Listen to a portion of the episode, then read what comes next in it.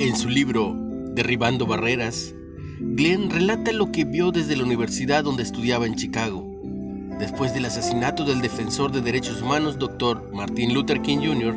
en 1968. Cuenta, los disparos se entrecruzaban de forma escalofriante entre los edificios y mi ubicación en el techo ofrecía una vista cercana, aunque horrorosa.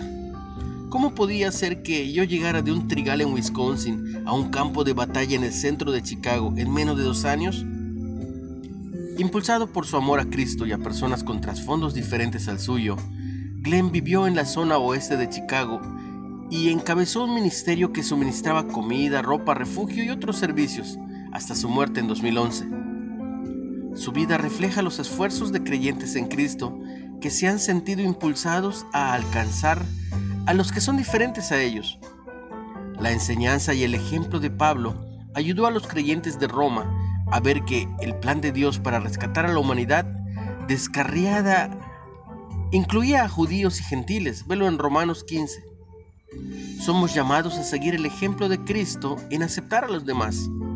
El prejuicio y la discordia no deben de existir en los llamados a glorificar a Dios, unánimes a una voz esforcémonos para dejar un legado de aceptación. Padre, ayúdame a ajustar mi perspectiva para representarte y hacerlo dignamente. ¿Cómo puedes ser más perceptivo hacia los que son diferentes a ti? ¿Qué pasos debes dar para actuar más como Jesús en este aspecto? Esfuérzate.